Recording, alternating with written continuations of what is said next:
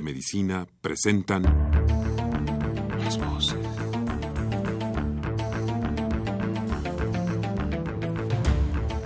Voces. Las voces. Las voces. Voces. Las voces de la salud. Reflexión y análisis de las ciencias médicas. Acompáñenos.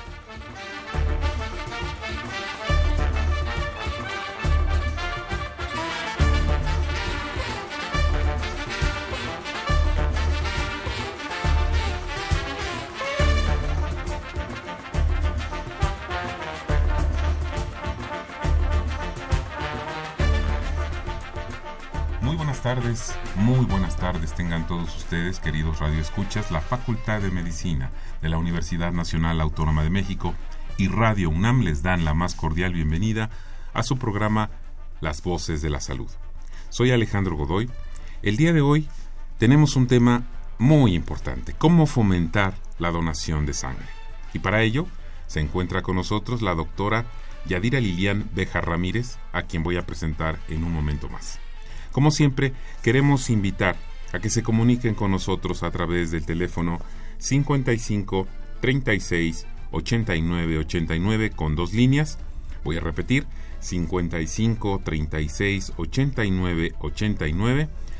Y también tenemos un LADA sin costo que es el 01 800 505 26 88. Repito, 01 800 505 26 88. Vamos a hacer una pequeña pausa para escuchar algunas entrevistas que tenemos para ustedes con nuestros estudiantes de la Facultad de Medicina y volvemos con el tema. Adelante.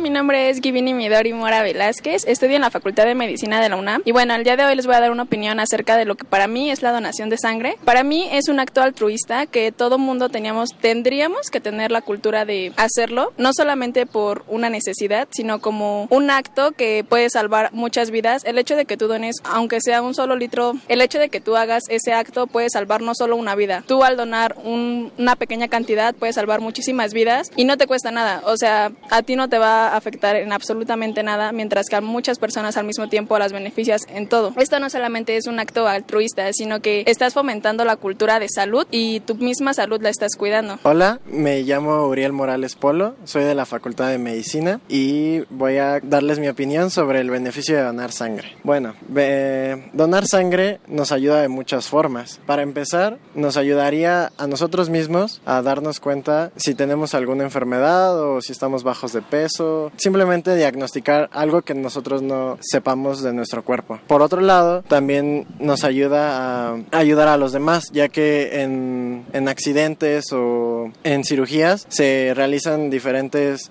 eh, transfusiones para ayudar al paciente en cuestión, pues nuestra sangre va a ayudar a alguien en algún momento. Soy Dulce María Ramírez Castro, estudio en la Facultad de Medicina y bueno, para fomentar la donación de sangre, yo creo que es parte de, bueno, nuestra conciencia como seres humanos, eh, pues estar conscientes de que nosotros también podemos estar en, en, una condición en la que necesitemos sangre y que no solo donemos cuando nuestros pacientes, bueno, nuestros, bueno, nuestros familiares estén enfermos, porque, bueno, en sí este, hay gente en todo momento que necesita sangre y si nosotros, bueno, es darnos este, más personas donando un poco de nuestra sangre, bueno, algún beneficio de donar sangre no solo es como el beneficio que tú le das a la persona al, bueno, donar tu sangre, sino que tú donar tu sangre, pues es esta... Eh, pasa por un examen donde, bueno, se le hacen estudios para ver si tiene diversas enfermedades como el VIH, hepatitis, entre otras, que tú te puedes dar cuenta tienes enfermedades, no solo es como el beneficio para las otras personas.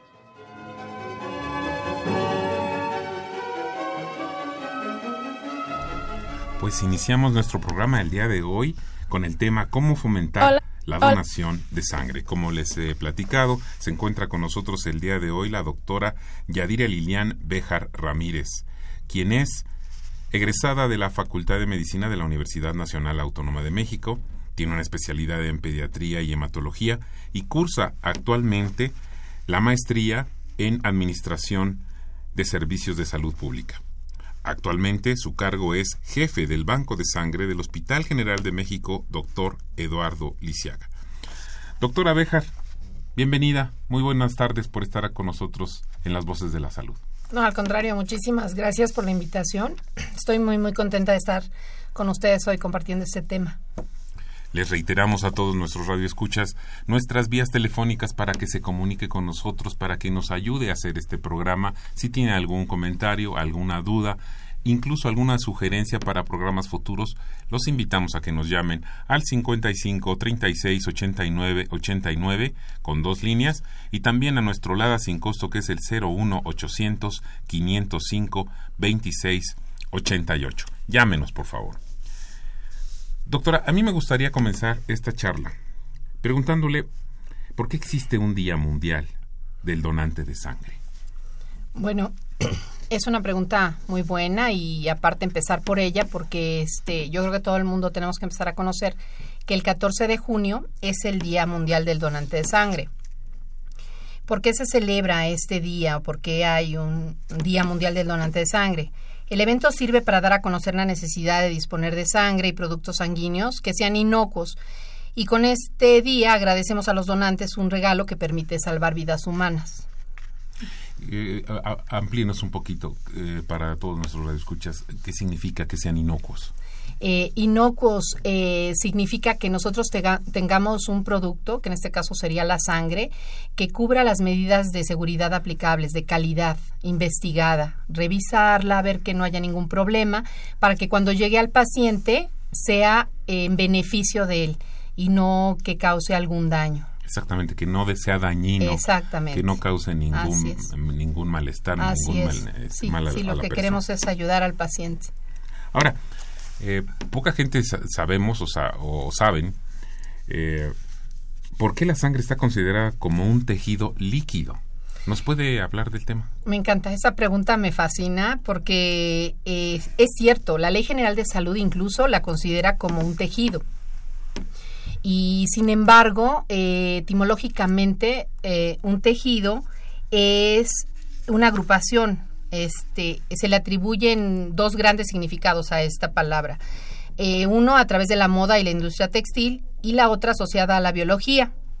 Así que para la biología, la anatomía, la zoología y la botánica, un tejido se forma a partir de diferentes agregados de células de una misma clase, es por definición, pero se diferencian de cierta manera y ordenadas de forma regular, las células de un tejido trabajan juntas, en bloque, para cumplir un rol específico y etimológicamente habla de un agregado de elementos anatómicos de la misma estructura y función. Por lo tanto, por definición, no debería ser un tejido. Sin embargo, bueno, la ley misma lo establece como tal. Yo, y particularmente, y a motus propio diría, yo le daría la definición de que la sangre es un medio líquido, fundamentalmente plasma, en el cual se distribuyen diferentes células y componentes con diferentes funciones. Entonces, básicamente, y estoy propuesta a escribir un artículo de esto, de no darle el término de tejido a la sangre. Sí, obviamente es un líquido valiosísimo, que no se puede conseguir de ninguna otra forma más que del ser humano, pero eh, por definición eso sería. Entonces una sangre es un medio líquido, fundamentalmente plasma, en el cual se distribuyen diferentes células y componentes con diferentes funciones. Qué bueno que nos hace la aclaración porque, bueno, hemos escuchado en diferentes ocasiones que se habla de un tejido líquido, ¿no? Eh, este, nuestro líquido vital esencial para la vida pero que hemos escuchado este término. Por eso, qué bueno que nos hace la aclaración o, o su puntualización y ojalá que pueda hacer este artículo o libro que nos haga eh, reflexionar más y entender mucho mejor este tema a todos los demás. Sí. Ahora bien, ¿quiénes requieren más el servicio de donación? Parece una pregunta de lo más obvio, pero quisiera ir un poquito más al fondo. ¿Quiénes requieren, quiénes vamos a requerir esta donación de sangre? Sí, bueno, realmente eh, el requerimiento de sangre eh, es eh, fundamental para pacientes eh, que tengan algún tipo de enfermedad. Podemos hablar, por ejemplo, de personas con enfermedades mortales, pacientes con cáncer. No necesariamente, por ejemplo, es mortal el cáncer, pero justamente un apoyo es transfusión o darle el aporte al paciente que requiera. En estos casos se tendrían que transfundir estos pacientes. en cirugías, por ejemplo, de cadera, que son cierto tipo de cirugías están clasificadas como sangrantes, nasofibromas, por ejemplo, eh, eso eh, en cuanto, por ejemplo, cirugía de cadera, se utilizan a veces nada más para entrar a una cirugía como tal, hasta cuatro unidades de concentrado eritrocitario. Y en una sofibroma, por ejemplo, que son tumores que están en el área nasal, eh, está la literatura escrita en el que se han llegado a ocupar hasta 16 unidades. Estamos hablando de 16 diferentes donadores. Entonces es tan importante para un solo paciente. Entonces, en el caso, por ejemplo, de código mater, que es una urgencia para la mujer embarazada, antes, durante y después del parto, eh, que de hecho ha sido uno de los problemas en los que se les está dando mayor atención a este tipo de, pacientes, se requieren a veces también cantidades inimaginables de sangre. Hay algo que se llama atonía uterina, por ejemplo, en el que las pacientes tienen una falta de regresión del útero, no se, no se vuelve a su estado original y queda eh, en atonía significa flojo y eso hace que haya un sangrado impresionante. Entonces son eh, mujeres que pueden llevar desde una unidad de concentrado hidroestario hasta 20, ¿no? Y sin hablar de los otros componentes sanguíneos, que implica plasma, plaquetas, etcétera, ¿no? Ya cuando hay un incremento importante de la transfusión de, de los glóbulos rojos, que es fundamentalmente a veces lo que se transfunde. Los recién nacidos también, antes, este, pues no, no, a lo mejor no hacemos mucha conciencia, pero un recién nacido también puede tener muchas eh, enfermedades y que aunque son cantidades muy pequeñitas las que se utilizan, por eso hablamos de que a veces una donación de sangre puede salvar muchas más vidas, porque a veces esa sangre que dona un, un este donador se divide en cuatro y sirve para cuatro pacientes pequeñitos, ¿no? Neonatos recién nacidos. Entonces, este, ni hablar de los trasplantes hepáticos porque cuando se hace un trasplante de órgano, en este caso hígado, pues se pueden utilizar a veces hasta 50 unidades de sangre. Entonces, este, de ese tamaño estamos hablando de los requerimientos de sangre, ¿no? De hecho, la OMS en la última década está catalogando, por ejemplo, que los desastres han provocado más de un millón de víctimas mortales, mientras que las personas afectadas anualmente por emergencia superan los 250 millones.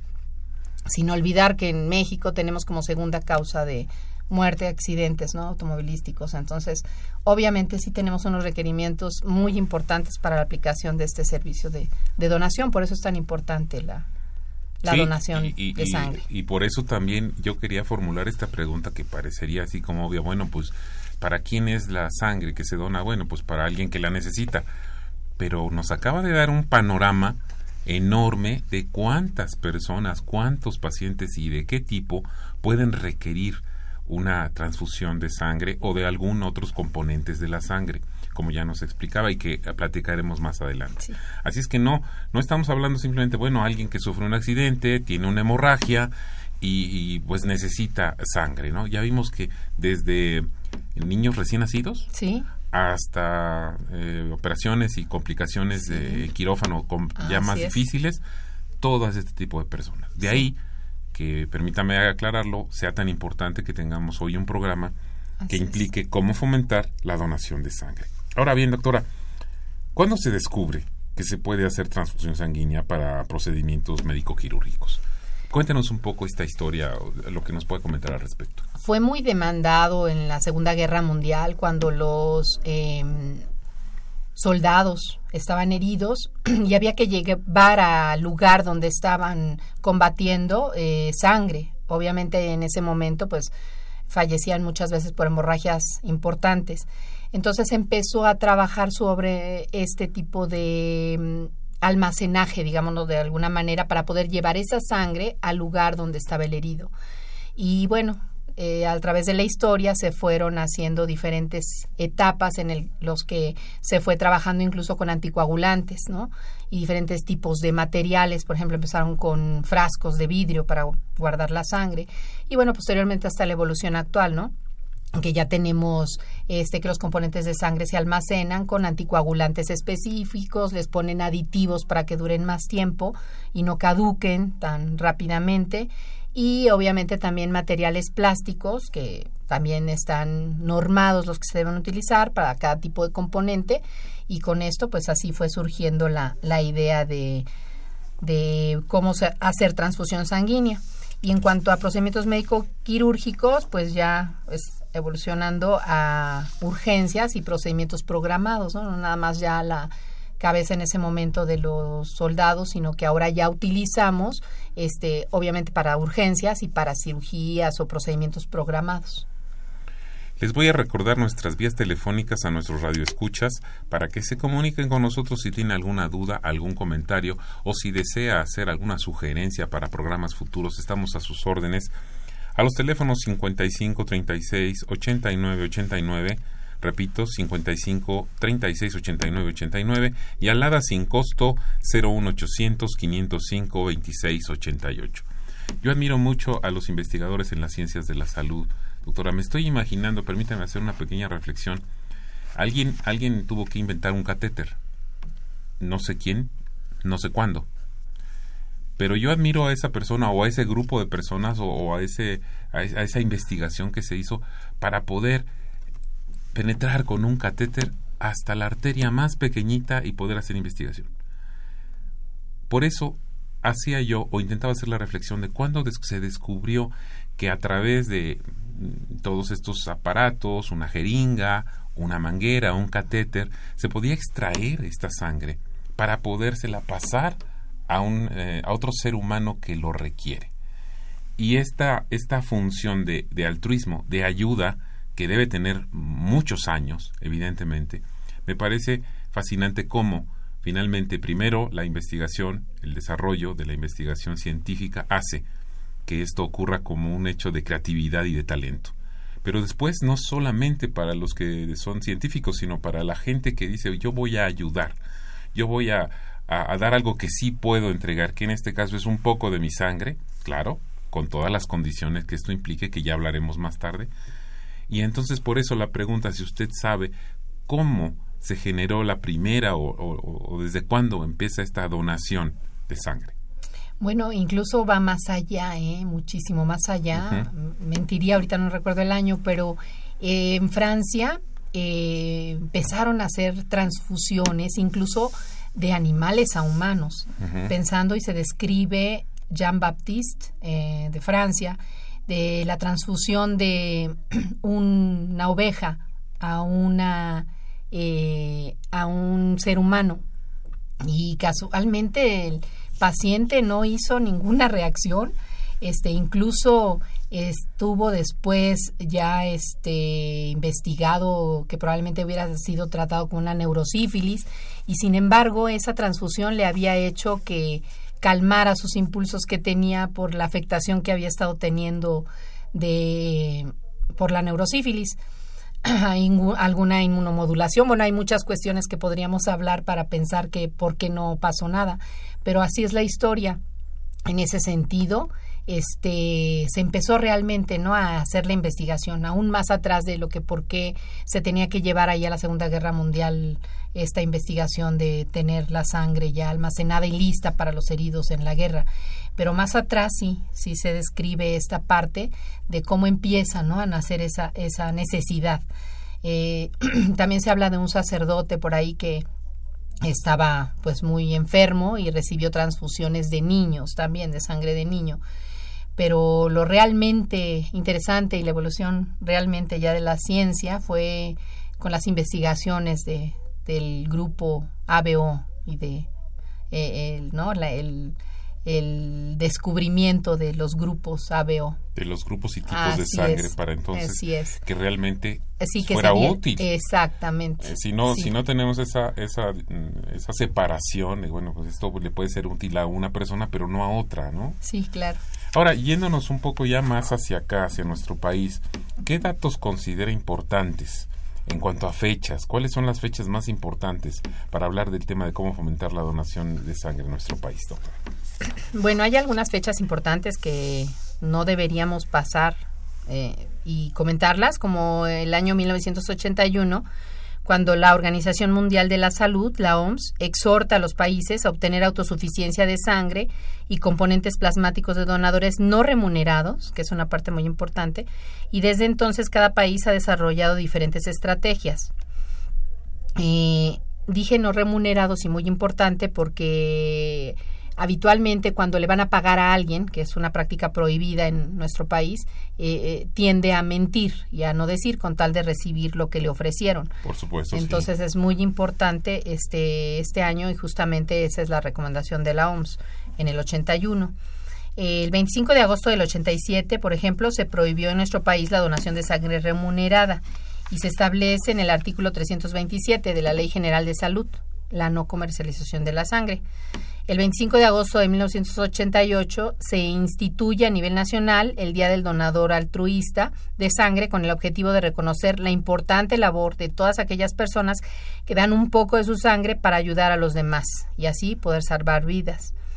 En el 2005 inicia la celebración ahora sí del Día Mundial del Donante de Sangre y como comentamos previamente, se adopta como fecha oficial el 14 de junio. ¿Y por qué se elige esta fecha? ¿Por qué el 14 de junio?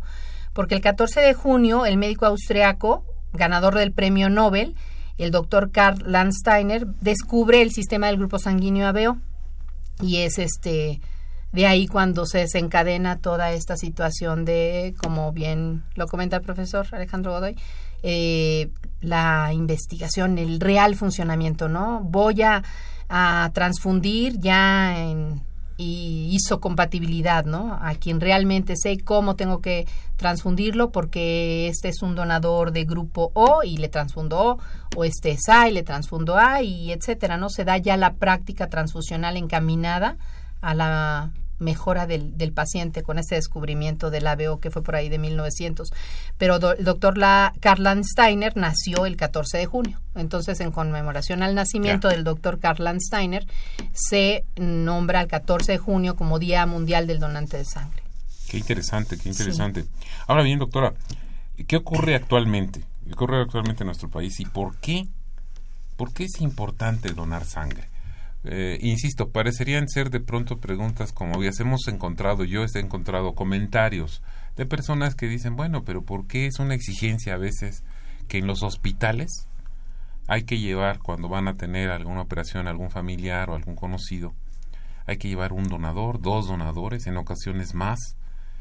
¿Y por qué se escucha de pronto en la radio, en la televisión, anuncios como que urge tal cantidad de sangre o tal tipo de sangre para el paciente de tal cama en tal hospital. Em, pareciera ser como que, que actualmente sería muy fácil tener sangre. Entonces, ¿cuál es la exigencia? ¿Por qué? ¿Por qué es importante donar sangre, doctora? Bueno, actualmente lo que está ocurriendo es que México está registrando anualmente eh, 1.825.000 donaciones altruistas de sangre las cuales son insuficientes. La Organización Mundial de la Salud recomienda que sean 5 millones de donaciones. O incluso, para tener autosuficiencia, se lograría si al menos se tuviera el 3% de donación de sangre voluntaria y altruista en el país. En México no llegamos al 3%, no llegamos ni al 1%. Entonces, eh, eh, eso es lo que condiciona, por ejemplo, que en los hospitales se pidan donadores de reposición. Mientras no lleguemos a las cifras que nos exige la OMS, tendremos que pedirle al, al paciente que nos apoye para que de alguna manera podamos, de podamos disponer de esta sangre y la tengamos ya estudiada, como comentamos anteriormente, para que en el momento que se requiera poderla este, transfundir. Entonces, básicamente eso es lo que está ocurriendo actualmente en nuestro país. ¿Por qué es importante donar sangre? Pues después de haber comentado estas cifras, pues nos damos cuenta que entonces nos está haciendo falta este insumo valiosísimo para tenerlo disponible y eh, todas las donaciones de sangre van a estar contribuyendo a que salvemos vidas, a mejorar salud. Muchas, muchas personas requieren transfusiones, ya hablamos, las mujeres con complicaciones obstétricas, embarazos ectópicos, que son embarazos que están fuera de lugar, entonces provocan hemorragias. Y las hemorragias son antes, durante e incluso después del parto los niños con anemia grave, secundaria leucemia o padecimientos que ocasionan hemorragias en general, las personas con traumatismos graves que también ya hablamos, provocados por catástrofes naturales incluso, ¿eh? tendríamos que estar preparados para cualquier catástrofe como ya alguna vez vivimos en el 85 y sin embargo, bueno, estar listos y preparados para que en caso que tuviéramos cualquier eh, contingencia pudiéramos tener ya la sangre lista y disponible. Eh, no nada más los las catástrofes naturales, sino que muchas causadas por el hombre. Ya hemos estado viendo que han estado este, habiendo situaciones en otros países eh, que nosotros realmente tenemos que estar preparados para eso, siempre tener preparada ahí la sangre y lista. Muchos pacientes que se someten a intervenciones quirúrgicas y médicas que son complejas a veces y los enfermos de cáncer que también requieren transfusiones. Pero hay padecimientos crónicos que requieren transfusiones periódicas. Personas afectadas por enfermedades, por ejemplo, como talasemia o drepanocitosis, que son enfermedades fundamentalmente de la sangre, que causan alteración y que pueden cursar con anemias graves.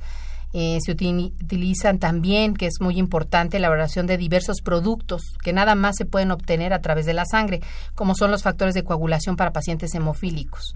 Y el plasma nos otorga este beneficio también. O sea que es tan, tan importante la donación de sangre que podemos sacar, obtener factores que se llaman liofilizados y hemoderivados, que son productos de la industrialización de la sangre. Entonces, muchos concentrados de factor octavo, factor 5 activado, 7, eh, noveno para hemofilia también, se pueden eh, obtener de este recurso valiosísimo. Y em, eh, bueno, entonces este, hay una necesidad importante de la constancia de las donaciones regulares, ya que la sangre solo se conserva durante un tiempo limitado y tiene caducidad, luego deja de ser utilizable. Habíamos hablado que se desarrollaron anticoagulantes y aditivos adicionales que permiten que el tiempo máximo de vigencia, por ejemplo, de un concentrado eritrocitario sea de 42 días. Así que por eso es muy importante la donación regular, porque no me duran años este tipo de componentes. Claro, esto no, no lo sabemos, este, bueno, no lo sabía y eso es muy importante porque uno pensaría que, bueno, este, ahí hay un, una cantidad de sangre en una bolsa muy bien eh, conservada y que puede durar ahí indefinidamente pero esto no es un tejido vivo, es un tejido que está, bueno, no, no es un tejido, ya lo aclaramos, es un líquido vivo, es un líquido que tiene una duración, una vida útil, no puede estarse ahí eh, por un tiempo indefinido. ¿Qué tanto dura realmente una, una, una, donación de sangre? Yo voy el día de hoy, hago mi donación, soy aceptado como donador, que ya hablaremos de las condiciones para donar. Y cuánto tiempo dura a partir de que, a ver si usted puede ser donador, aquí este, vamos a extraer una cantidad de sangre, y cuánto tiempo a partir de que se hacen los análisis y todo esto dura esta sangre.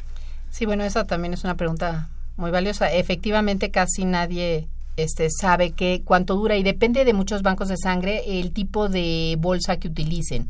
Hay bolsas que tienen un anticoagulante que nos permite tener nada más hasta 21 días el concentrado eritrocitario, de ahí a 35 y las que tienen adicionados factores que conservan un poco más la sangre llegan hasta 42 días máximo, un concentrado eritrocitario. No se diga las plaquetas. Las plaquetas como se tienen que conservar a una temperatura entre 22 y 24 grados en almacenaje de este incubación y en movimiento, no puedo tenerlas más de 5 días y ese tipo de productos son valiosísimos, por ejemplo, para pacientes que están cursando con baja de plaquetas, que están sangrando. Los pacientes también con leucemia que tienen bajas cantidades de plaquetas sangran si no tienen este eh, componente sanguíneo. Y bueno, son cinco días de vigencia nada más en este caso. En el caso de plasma, eh, depende mucho los grados de congelación. La línea basal, la línea que me marca eh, para conservar los tres meses es menos 25 grados. Cuando es inferior, puedo conservarlo hasta tres años. Pero básicamente sí tendría que ser, y nada más en el caso de plasma, la temperatura a la que se conserve. Si es menos 25 o menor, es tres años. Si es menos 25 o mayor, ya nada más tres meses. De eso depende y esa sería la, la, la este, vigencia de la sangre. Eh, luego, el, por eso entonces, hablando de las donaciones regulares de sangre, es imprescindible que haya un número suficiente de personas que garanticen la disponibilidad de esta sangre que debe estar estudiada en el momento y en lugar en que se precise su uso. O sea, ya no estar en el momento, tengo la urgencia ahorita porque eh, no, lleva todo un proceso el estudio de la sangre y, y no puedo dejar de decir que la sangre es el regalo más valioso que podemos ofrecer a otra persona, es el regalo de la vida entonces, la decisión de donar sangre puede salvar una vida o varias, como ya comentamos. Y si la sangre se separa por componentes, incluso un donador puede llegar a salvar hasta cuatro vidas si se transfunde el concentrado eritrocitario, si se transfunde el plasma, las plaquetas y los crios precipitados. Pero si esa persona también se fracciona su sangre en, en tres o en cuatro, puede salvar también más vidas porque va, salva la vida de varios recién nacidos. Ya hablábamos que eran cantidades pequeñitas que se usan. Así que es básicamente este, la importancia ¿no? de, del por qué este, donar sangre. Y qué importante lo que nos está diciendo, nos aclara, por lo menos a un servidor, y estoy seguro que a muchos de nuestros radioescuchas, nos aclara el panorama de por qué la relevancia, por qué es tan importante en nuestro país y cómo no llegamos a los límites óptimos que marca la Organización Mundial de la Salud eh, y que no es una situación de que se pueda hacer una vez y cada año, no, es, esto es constante, eh, permanente y no se termina nunca porque es importante que nosotros, por eso es muy importante que nosotros estemos en la cultura de la donación de sangre. Les voy a reiterar a todos nuestros radioescuchas, nuestros teléfonos son el 55 36 89 89 con dos líneas y el LADA sin costo 01800 505 26 88. Vamos a hacer una pequeña pausa y regresamos con este interesante tema. Adelante, por favor.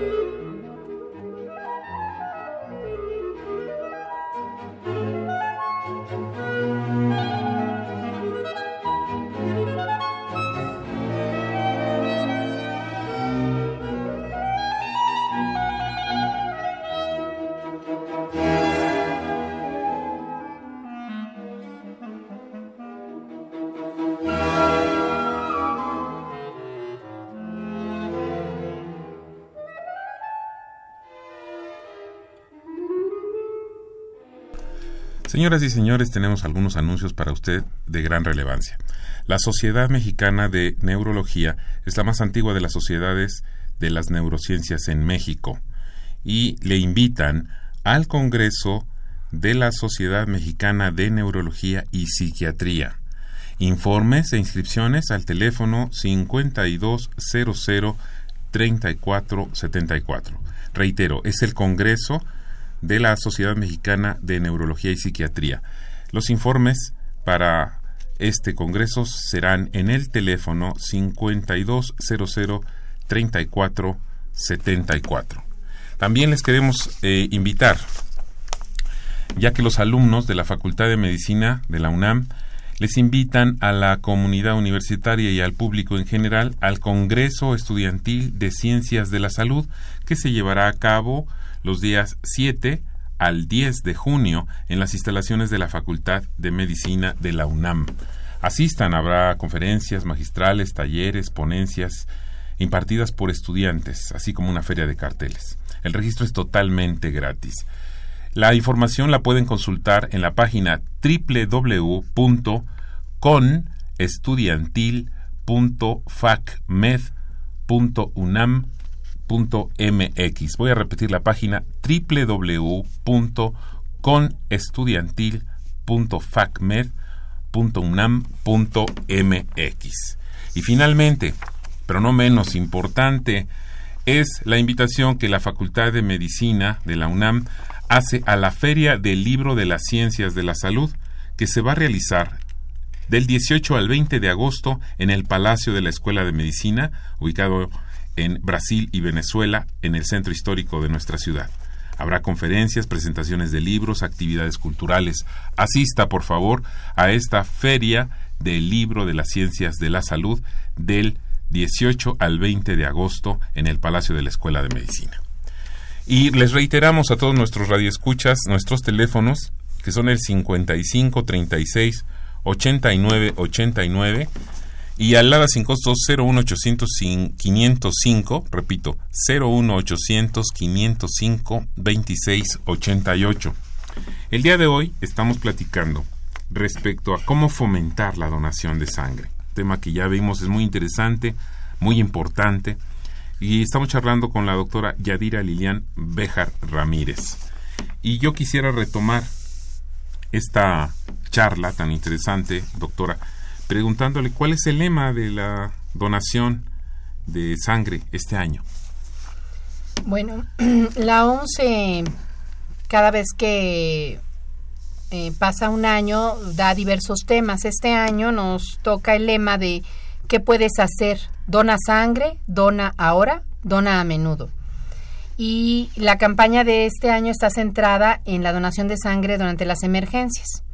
Así que ante una crisis, como hablábamos, o situación de urgencia, todos solemos preguntarnos, ¿qué puedo hacer?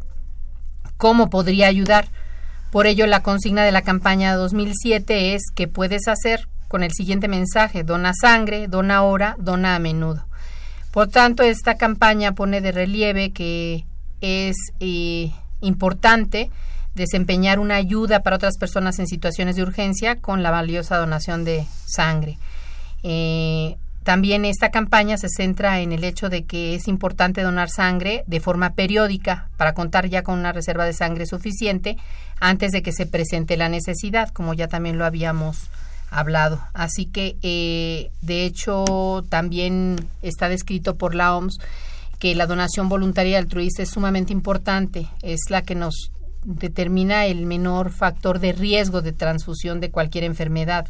A los pacientes, los eh, donadores que se saben sanos y que regresan a donar frecuentemente, eh, son en un 22%, determina la OMS, eh, de repetición los que nos pueden donar la sangre más segura. Así que valdría la pena, a la mejor, hacer el comentario también de que un hombre puede donar hasta cuatro veces al año, una mujer puede donar hasta tres veces al año, pero no queremos que vayan tantas veces al año. Con que cada uno fuera, todos fuéramos una sola vez al año, tendríamos autosuficiencia. Obviamente en la medida que vean que es muy bonito donar y estar salvando vidas, porque nos convertimos en héroes anónimos, eh, sin embargo, pues estamos salvando vidas y ser un donador recurrente o de repetición, pues este va a ser no nada más que salvemos vidas. También está descrito que muchos, por ejemplo, en los varones no tienen manera de perder sangre como las mujeres que tienen la menstruación, no tenemos la menstruación, sino que eso condiciona que haya una eh, baja de hierro y que no haya a veces eh, problemas de infartos por acumulación de hierro en el músculo cardíaco o en el caso de que la sangre se está renovando y eso hace que se liberen factores a veces eh, que nos hacen sentir mejor. Entonces, este, por la producción nueva de la sangre, esos datos son datos muy importantes que también este, la gente tiene que conocer porque el donar sangre también nos puede ayudar. La información, sin duda alguna, es una herramienta eh, útil, más que útil, y con la información, con esta orientación que nos está dando, yo creo que nuestros escuchas estarán, eh, como yo, reflexionando sobre la importancia que tiene el donar sangre, no solo por, eh, por un asunto de obligación, un día que tengamos esta necesidad en algún hospital, que ahorita hablaremos de esto, sino justamente entender que estamos salvando vidas, vidas de quienes, de muchas personas. No vamos a saber quiénes son, pero tenemos la satisfacción de saber que esta, esta donación, este líquido que nosotros estamos entregando, tiene un destino, tiene una, tiene una labor importantísima salvar una o más vidas. Así es. Eh, yo quisiera preguntarle, entrando a este tema, ¿por qué piden donadores de sangre en los hospitales y si ha habido un aumento en la necesidad de este servicio? ¿Nos puede comentar de esto, por favor? Sí, claro. Bueno, aún se depende de la donación de familiares o de amigos para abastecer y tener autosuficiencia, eh, por lo que se trabaja para generar conciencia sobre la importancia que tiene este tipo de donación voluntaria. Sin embargo, el hecho de que no alcancemos los niveles de requerimiento para tener en el banco de sangre, nos obliga a solicitarle como un compromiso más que nada este al, al paciente o familiar que nos haga favor de ir a, a, donar sangre, ¿no? Todo eso podría sustituirse. De hecho, eh, estábamos teniendo un eh, objetivo al 2020, tener el 100% de donación voluntaria en el país. Este, cosa que podríamos lograr si con este tipo de programas, por ejemplo, que ustedes hacen, hagamos conciencia en la población de que no nos pasa nada absolutamente por ir y donar, porque tendríamos menor necesidad de estarnos preocupando por llevar a los hospitales donadores de reposición si nosotros vamos regularmente ya a donar y tendríamos entonces ya en el banco de sangre ya estudiados y almacenados y listos para ser utilizados los componentes si nosotros donáramos de forma altruista repetidamente como la fuente más, más segura incluso para los pacientes que requieren de transfusión sanguínea. Ahora, doctora Beja Ramírez, ¿por qué no donamos? Eh, ¿Nos da temor? ¿Nos vamos a contagiar de alguna otra enfermedad? No tiene un destino bueno esta sangre, es decir, este se va a desperdiciar. Hay, hay una serie de mitos, de sensaciones, de ideas que eh, tenemos los donadores potenciales cuando nos dicen, pues hay que donar sangre, voy a donar sangre. ¿Y qué decimos? No, es que no, me van a lastimar, me van a tratar mal, eh, no, no va a tener ningún destino, quién sabe qué le harán a esta sangre. Hay una cantidad de dudas al respecto. Ayúdenos a aclararle a la gente para que justamente acudamos y con todo lo que nos ha informado, con gusto hacer esta donación. Sí, bueno, eso es una pregunta muy muy importante y este y que me da muchísimo que comentar. Eh, empezaré diciendo que hay, como bien lo comentó profesor, muchos mitos y incluso yo cuando estuve estudiando como eh, médico me decía mi mamá no no vayas a donar te vas a poner gorda y no pues no uno no quiere donar para ponerse gorda. La cuestión es que uno no se pone gordo porque done, sino porque creyendo que después de la obtención de sangre, que son en promedio 450 mililitros, más o menos el 10%, máximo se obtienen 500 mililitros. Entonces, pues los donadores salen y se comen sus tamales, nuestra comida clásica, ¿no? Las garnachitas y todo eso que es muy rico, pero eso es lo que hace que engorden, no la donación de sangre. Entonces, este, ese mito, pues no, no es válido, no es así, no es cierto que la gente engorde ni nada de esto. Eh, por otro lado, no se van a infectar, porque ya todo el material que se utiliza es nuevo, estéril, desechable, solo se utiliza una vez. Entonces no hay manera de que se contagien de nada. Ya las normas nos exigen tener este mucha acuciosidad para mantener la esterilidad también en nuestro proceso. Se hace una limpieza en el brazo, se utilizan guantes, cubrebocas. Este, esto lo exige la norma oficial mexicana 253, que es para la disposición de sangre y sus componentes con fines terapéuticas, terapéuticos, perdón, la que nos rige en el banco de sangre. Entonces, no tengan miedo, no van a contagiarse absolutamente de nada. Al contrario, van a ir a donar y van a hacer que la sangre que ustedes donen esté eh, estéril y que se pueda estudiar para que se pueda disponer para algún paciente. Ahora, ¿qué me va a pasar? Realmente si llegan con mucho temor, el nervio que tienen tanto algunos eh, donadores que van por primera vez y puede hacer que les suba un poquito la presión o incluso que sientan que se van a desmayar. Pero si van relajados, conscientes este no van a tener ningún problema y que no se pongan nerviosos. Hay ciertas condiciones que también tenemos que cuidar para que no haya eventualidades durante la donación, que de eso tratamos mucho siempre de cuidar a nuestros donadores. Obviamente si van a un hospital donde alguien los vea feo y esto pues no van a querer regresar. Entonces muchas de las estrategias eh, son a poner al personal con mucho mayor calidad y amabilidad para atenderlos y que sobre todo esté consciente de que es tan valioso ese donador que si lo tratamos mal pues nunca va a regresar. Y lo que queremos es que regresen, ¿no? Entonces eh, eso es también fomentar esa cultura en nuestros bancos de sangre para que le demos la mejor atención a los donadores que vayan a donar. Ahora, a una cuestión que me preguntabas, duele. Sí, no puedo mentir, la aguja es especial porque sirve para que los eritrocitos cuando se obtengan, pues no se revienten, no se molicen, que se llama, no se rompan. Pero hay una frase que me gusta, me encanta mucho y aprovecho para decirla. Adelante, doctora. Dicen, eh, donar sangre duele, sí, pero duele más necesitarla y no tenerla. Entonces, sí es muy importante. Verán que si se voltean y piensan en un bebé que está sufriendo y que realmente le van a tener que transfundir y también lo van a picar, pero van a salvar la vida, es cuando no les va a doler. Al contrario, van a disfrutar esa donación de sangre. Claro, y además lo que nos dice es muy relevante. No sabemos, ojalá que nunca ocurra, ¿verdad? Pero no sabemos qué día podemos necesitarla nosotros. Así es. Eh, todos en algún momento vamos a ser pacientes. Sí. En algún momento. Ojalá Claro. que sea muy Muy tarde, tarde. ¿verdad? En, en la etapa final de la vida. Ojalá que fuera así. Desgraciadamente no es así. Vamos a necesitarla. ¿Qué mejor cultura en entender con todo lo que nos ha explicado quiénes la necesitan, cuánta, cuánta vida tiene esta, este líquido para poder entenderlo y entonces fomentar la donación de sangre? Yo les reitero a nuestros radioescuchas nuestros teléfonos son el 55 36 89 89 y el LADA sin costo 01800 505 26 88. ¿Cuáles son los requisitos para donar sangre? ¿Quiénes pueden donar sangre quiénes no deben donar sangre, doctora? Bueno, hay una serie de requisitos que nos marca la norma. Puedo empezar por los requisitos para donar sangre, que son tener 18 años cumplidos, de 18 a 65 años, eh, pesar mínimo 50 kilos, con, este, con ropa más, obviamente, eh, pero mínimo 50 kilos, tener en general buena salud.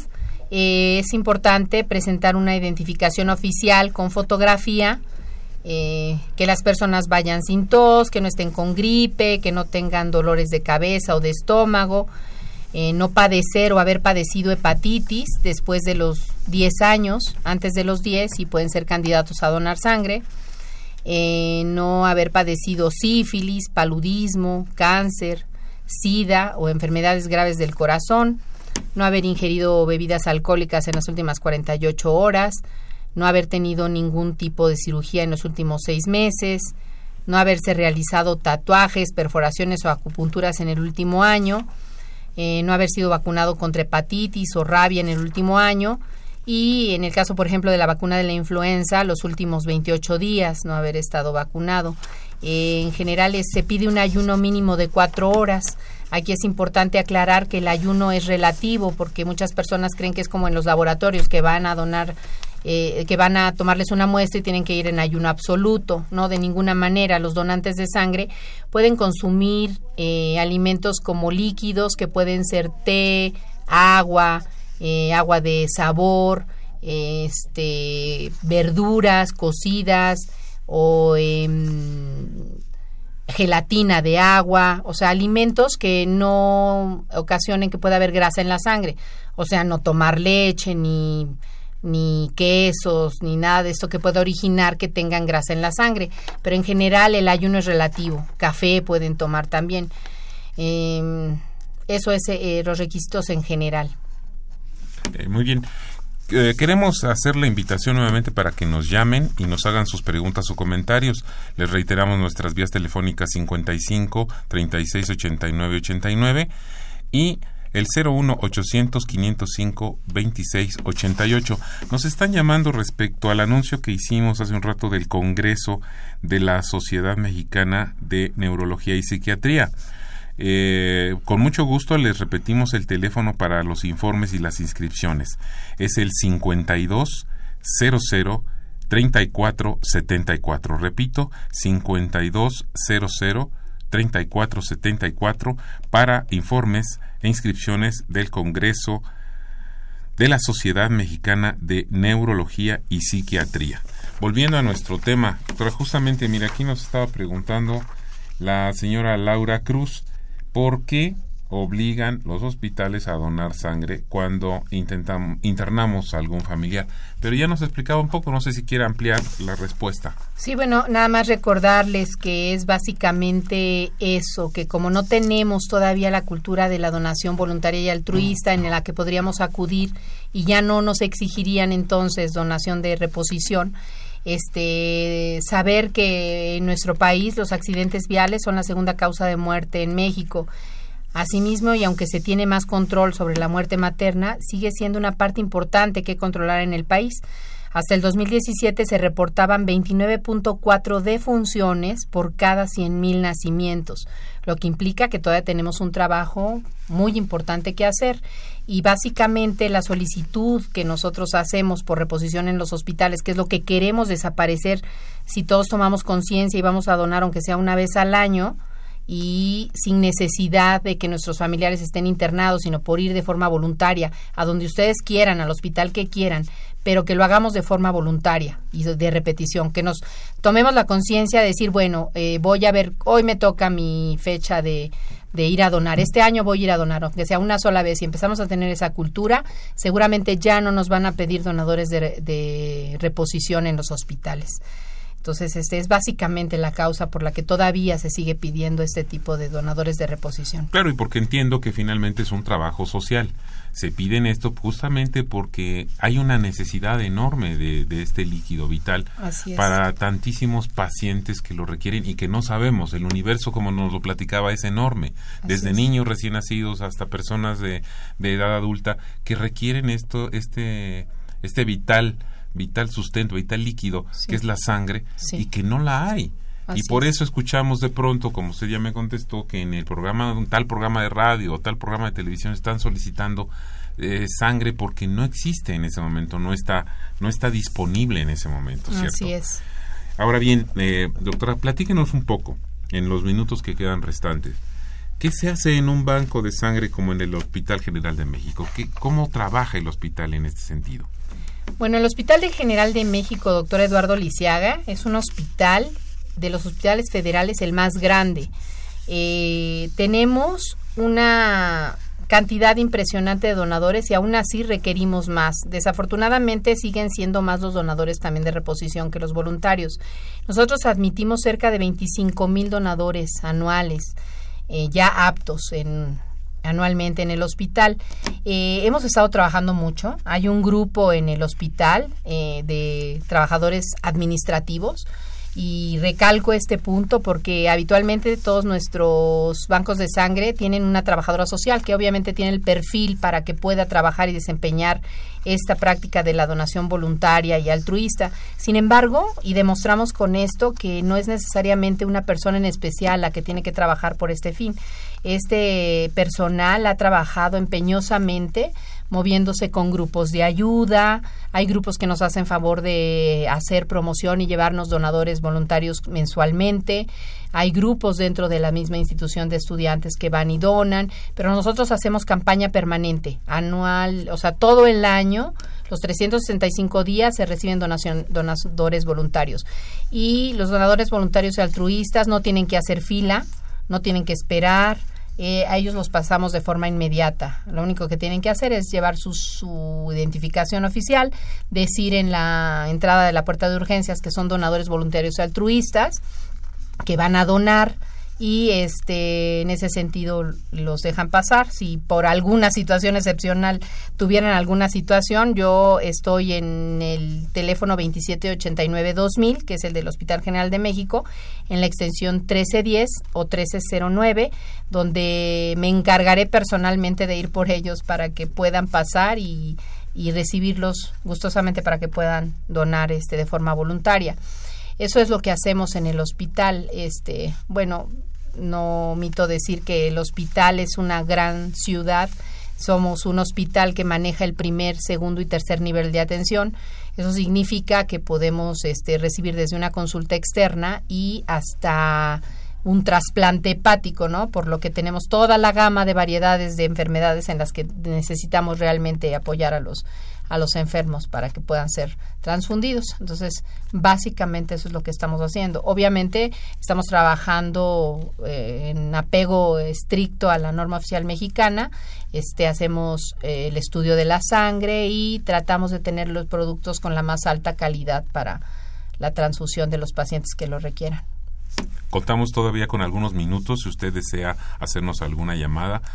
Por favor, no dude en hacerlo al 55 36 89 89 o si nos habla eh, de del interior de la República, nos puede llamar a LADA sin costo 01800 505 26 88.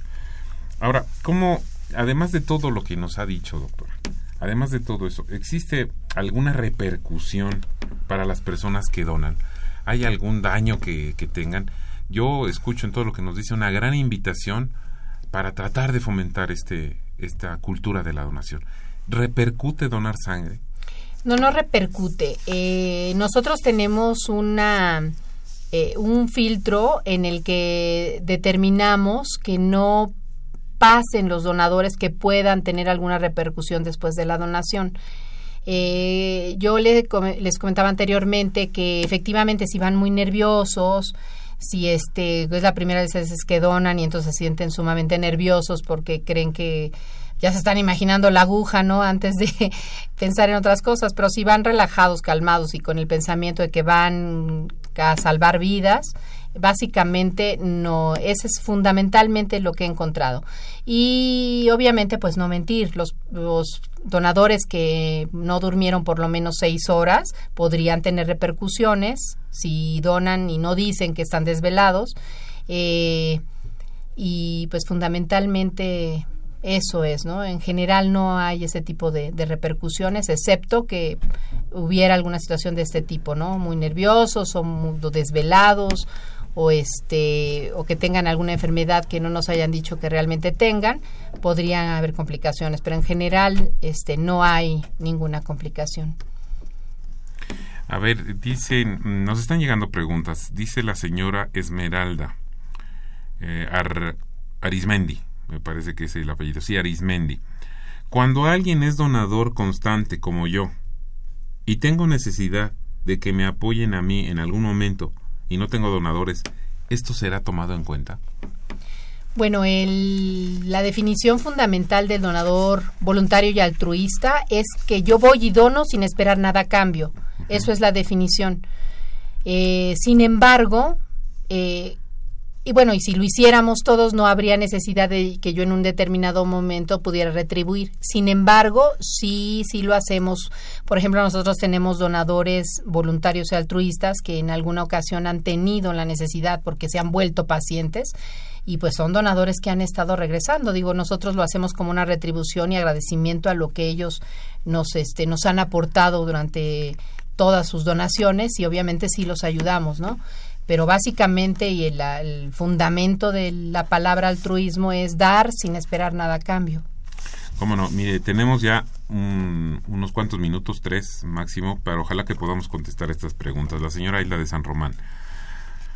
Eh, cuando se anuncian las campañas de donación en lugares que no son hospitales, ¿es confiable esto? Sí. ¿Hay medidas adecuadas? Eh, si nos puede platicar sí, sí, brevemente claro que de sí. esto. Sí, por favor no duden en ir. Cuando se instalan esas, esos centros de colecta es porque ya está todo planeado también, todo es estéril, desechable y llegan, llevan el material necesario y suficiente para que ustedes no tengan ningún problema. Siempre van médicos que acuden y que y personal capacitado, eh, que es una manera de llevar el banco hacia ti. O o sea, eh, nos acercamos cuando salimos a ese tipo de campañas. A ver si podemos contestar esta última pregunta de Olimpia García.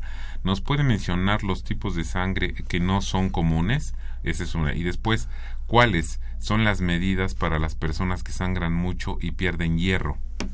Ok, bueno, eh, tenemos grupo O, A, P y AB y tenemos grupos positivos y negativos. Los grupos O positivos son los más frecuentes, luego le siguen en frecuencia el A positivo, luego el B positivo y luego el AB positivo. Así en la misma frecuencia son los O negativo, luego el A negativo, el B negativo y el AB negativo, lo cual significa que entonces el AB negativo es el más difícil de los grupos eh, de conseguir. En general, los grupos negativos son menos del 1% y los pacientes que sangran y que tienen deficiencia de hierro, ahí hay que considerar la cantidad de hemoglobina con la que quedan. Si es muy grave, se transfunden. Si no es necesario, se da hierro como sustituto, si es que fue por deficiencia de hierro. Y en todo caso, acudir al médico. Así es, por favor. Eh, doctora Yadira Lilian Bejar Ramírez, muchas gracias por estar con nosotros. Le ruego una reflexión final. Tenemos un minuto para bueno, despedirnos. Eh, invitarlo siempre a donar. Recuerden, eh, donar sangre duele, pero duele más necesitarla y no tenerla. Y agradecer infinitamente a Radio UNAM por la oportunidad y muy muy agradecida. Ojalá que nos sigan invitando para seguir haciendo promoción de esto y los esperamos a donar, por favor, aunque sea una vez al año. Muchísimas gracias. No, gracias a usted por su talento, por su pasión, por su interés. Señoras y señores, esta fue una coproducción de la Facultad de Medicina y Radio UNAM. A nombre del doctor Germán Fajardo Dolci, director de la Facultad de Medicina, y de quienes hacemos posible este programa. En la producción y realización, la licenciada Leonora González Cueto Bencomo y la licenciada Erika Alamilla Santos. En los controles técnicos, Socorro Montes y en el micrófono Alejandro Godoy. Que tengan todos ustedes muy buenas tardes. Radio UNAM y la Facultad de Medicina presentaron Las voces.